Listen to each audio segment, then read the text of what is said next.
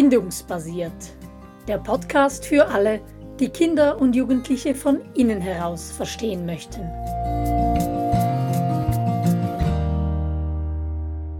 Teenager verstehen, geht das? So heißt unsere aktuelle Podcast-Serie.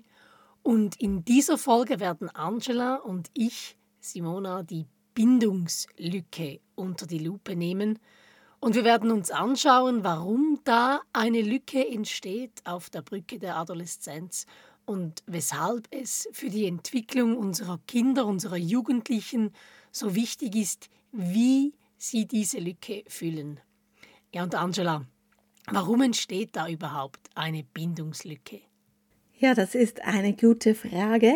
Und ähm, wir haben im letzten Podcast die Bewusstseinsexplosion uns angeschaut, wo sich das Bewusstsein, die Wahrnehmung verändert, wo plötzlich die Möglichkeit besteht, nicht nur die Welt von innen nach außen zu sehen, sondern sich selber eben auch von außen nach innen sozusagen zu betrachten. Und diese Bewusstseinsexplosion, die bringt diese Bindungslücke mit sich. Man wird sich plötzlich bewusst, dass man eine eigenständige Persönlichkeit ist oder sich diese entwickelt natürlich erst, dass man nicht gleich ist wie Mama und Papa, wie man vielleicht früher immer dachte, oder nicht in allen Punkten gleich ist, dass man eine eigene Meinung hat, eigene Ideen hat und so weiter. Und hier entsteht so ein bisschen ein Gefühl von Trennung. Das mal so innen drin und rein äußerlich verändert sich ja auch einiges. Zum Beispiel werden die Teenager größer. Man passt nicht mehr einfach so auf Mamas oder Papas Schoß zum Beispiel. Es verändert sich der Körper, das Kuscheln fühlt sich nicht mehr gleich an. Man ist einfach nicht mehr so Kind, sondern da verändert sich etwas. Man wird auch mobiler, oft verändert sich auch der Schulweg. Man ist viel länger außer Haus. Und all das trägt dazu bei, dass dieses Gefühl der Bindungslücke entsteht, dieses Gefühl, ein bisschen voneinander abzurücken. Ja, und jetzt ist es so wichtig, wie unsere Kinder, unsere Jugendlichen mit dieser Lücke umgehen. Die Frage ist nämlich, wie füllen sie sie, diese Lücke? Füllen sie sie von außen mit Bildschirmen, mit Unterhaltung etc. Oder füllen Sie sie von innen? Das hat dann wieder viel mit Fühlen zu tun. Wir haben ja gesagt, Emotionen spielen eine ganz wichtige Rolle auf diesem Weg über die Brücke. Und im Idealfall, so wie wir uns das wünschen, da füllt langsam eine eigene Persönlichkeit, die sich im Jugendlichen drin entfaltet. Die füllt diese Lücke von innen her. Also dass unsere Jugendlichen herausfinden, wer sie eigentlich sind, was ihre Meinung ist, wofür sie einstehen. Pläne gehören dazu, Absichten gehören dazu und dass diese eigene Persönlichkeit, die da am Entstehen ist, diese Bindungslücke von innen her füllt. Und Angela, wir haben im Vorgespräch ja schon darüber gesprochen. In unserer Gesellschaft ist es normal zu denken, ja, ja, die Kinder, die kommen jetzt in die Adoleszenz, ähm, in die Pubertät. Jetzt haben wir nichts mehr zu sagen. Wir lassen jetzt los auf ganz vielen verschiedenen Ebenen und wir sehen das ganz anders. Ja, so ist es. Du hast erwähnt, diese Persönlichkeit, die sich entwickelt, die sich langsam entwickelt und langsam ist ja so ein dehnbarer Begriff und ich finde es wichtig, dass wir uns bewusst sind, das ist etwas, ein Prozess, der wirklich längere Zeit dauert. In der Regel sprechen wir von Jahren, bis da wirklich diese eigene Persönlichkeit entstanden ist, die diese Lücke sozusagen füllen kann. Und wie wir uns vorstellen können, ist das ein verletzlicher Prozess da wächst etwas heran, da entsteht etwas, ähm, das ist auch verbunden mit Unsicherheiten, mit Trauer, wie wir auch noch sehen können und so weiter.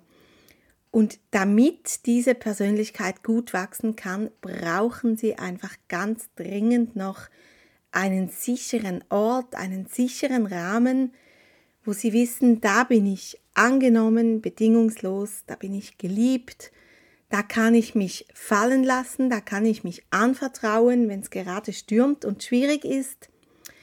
Und dieser Ort, den dürfen wir als Eltern noch eine ganze Zeit lang sein. Und deshalb ist es so wichtig, dass wir nicht, wenn diese Bindungslücke entsteht, denken, ah ja, jetzt sind sie ja groß, jetzt können sie selber oder jetzt brauchen sie uns nicht mehr.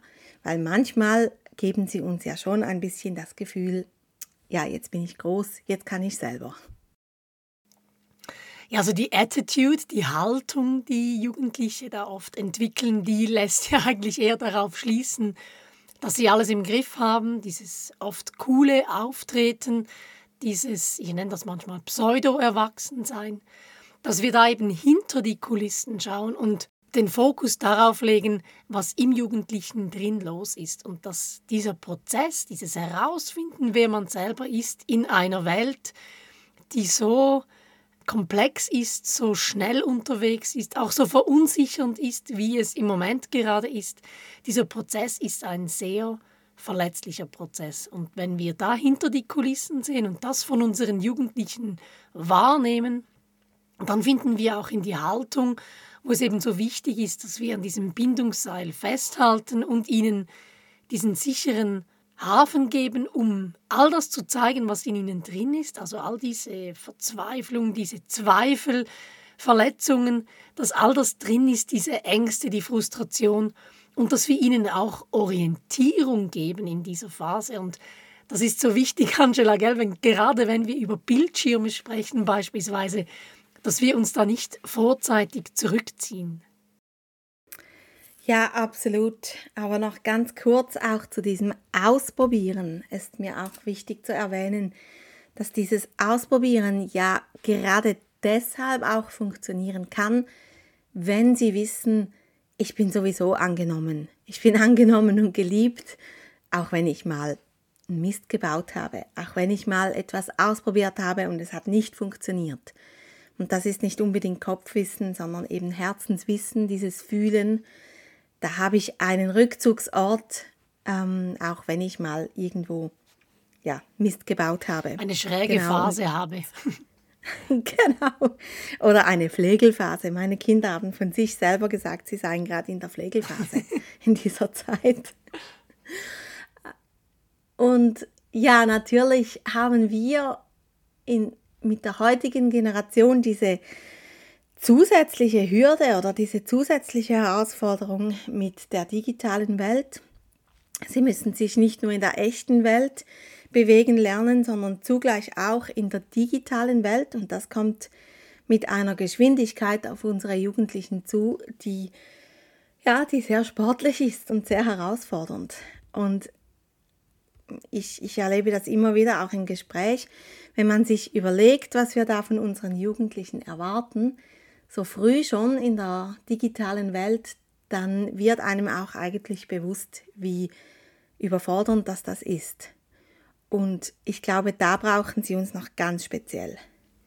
Ja, vor allem, wenn wir uns auch bewusst werden, wie schwierig das teilweise auch für uns ist, uns mit all diesen digitalen Angeboten ja. uns da drin zu bewegen und wenn wir uns bewusst werden, dass unsere Kinder und Jugendlichen da einer geballten Marktmacht entgegenstehen, die ausgeklügelte psychologische Mechanismen entwickeln, um unsere Kinder an Games, an Social Media etc. zu binden, dann finde ich, ist es so wichtig zu erkennen, dass wir eben nicht loslassen und ihnen Orientierung geben, bis sie reif genug sind, um mit den riesigen Vorteilen, die die Digitalisierung auch mit sich bringt, umgehen zu können. Also dass wir nicht zu Sklaven dieser Geräte, dieser Apps, dieser Games werden, sondern dass wir uns unseren Kindern und Jugendlichen helfen, eine Meisterschaft darin zu erreichen, wie sie damit umgehen. Ja, und diese Reife, das sagst du, Richtig, diese ähm, lässt sich nicht in Alter festlegen. Ich werde immer wieder auch in den Kursen nach Alter gefragt. Ja, ab welchem Alter, wie viel Zeit, ab welchem Alter selber und so. Ich sage immer, sorry, ähm, kein Alter. Es ist wirklich die, die Reife, die es ausmacht. Und das eine Kind kann mit 15 schon eine Reife haben, die ein anderes Kind mit 17 noch nicht hat. Also da müssen wir wirklich auf jedes einzelne Kind auch eingehen und mit jedem einzelnen Kind einen Weg durch dieses mediale Labyrinth gehen, sage ich jeweils. Und ich rate auch immer davon ab, dass man es allen gleich macht, weil eben diese Reife einfach sehr unterschiedlich ist. Mhm. Ja, und das sagst du richtig, dass wir jedes Kind einzeln als Individuum betrachten und eben genau hinschauen und es uns auch nicht einfach machen als Erwachsene. Und ich finde dieses Bild der Lücke, das hilft eben, weil wir spüren das ja auch, dass da ein größerer Abstand ist zu unseren Teenies, als das da noch war, als sie fünf oder sechs Jahre alt waren. Und dass wir wirklich versuchen zu sehen, womit füllen sie das denn? Und in unseren Kursen gehen wir ja darauf ein, dass das oft mit Gleichaltrigen gefüllt wird, dass die Abhängigkeit quasi transferiert wird zu den Gleichaltrigen. Oder eben, dass unsere Teenies sich diesem Prozess, dieser Herausforderung, diesem Entwicklungsschritt oder der Hürde, von dem wir gesprochen haben, dass sie sich der Herausforderung verweigern und anfangen von außen diese Lücke zu füllen, eben sei es mit Unterhaltung, sei es mit Bildschirmen, sei es auch mit Drogen etc., um sich vom Fühlen abzuhalten. Und da müssten wir vielleicht eine eigene Serie dazu machen oder eben in unseren genau. Kursen gehen wir da tiefer darauf ein. Ja, genau. Und für heute soll es uns einfach wichtig sein, dass wir als Eltern uns bewusst sind, diese Bindungslücke, die gehört dazu, die entsteht ganz natürlich und gehört zur Entwicklung dazu. Es ist aber noch nicht der Punkt, wo wir loslassen können, wo wir sagen können, okay, jetzt, jetzt sind sie groß, jetzt können wir zurücktreten, jetzt haben sie da, sitzen sie am Steuer ihres Lebens und ähm, let's go sondern es ist noch eine Zeit bis dahin, eine Zeit der Reifung und Entwicklung und für diese Zeit brauchen sie uns noch, auch wenn es nicht immer so aussieht. Und wir tun uns gut daran, wenn wir für diese Zeit noch am Bindungsseil festhalten, an der Beziehung festhalten. Das heißt aber nicht, dass wir ständig hinter unseren Kindern her sein müssen und jede Minute kontrollieren müssen, sondern dass wir einfach signalisieren, hey, ich bin da, unsere Beziehung, das ist uns wichtig und dass wir da investieren und festhalten, bis sie dann wirklich diese Reife erlangt haben und eine eigenständige Persönlichkeit entwickelt haben. Da ist das Bild der Beraterrolle auch so schön, oder? Dass wir uns schrittweise in diese Beraterrolle ähm, hineinmanövrieren und immer mehr, immer kleinere Stücke an Verantwortung übergeben. Und der Berater, der ist eben jemand, der ist auf deiner Seite, der ist immer da, der hält zu dir, da kannst du hinkommen, wenn du ein Problem hast, aber er, er stillt dir nicht nach und er kontrolliert dich nicht, sondern er gibt dir eben diesen sicheren Hafen, den unsere Jugendlichen so dringend brauchen. Ja, ich bedanke mich herzlich für das Gespräch, Angela, und freue mich auf die nächste Folge, wenn es dann darum geht, dass unsere Jugendlichen diesen erhöhten Drang nach Autonomie entwickeln und was da dahinter steckt. Ja, danke auch und bis bald. Tschüss. Tschüss.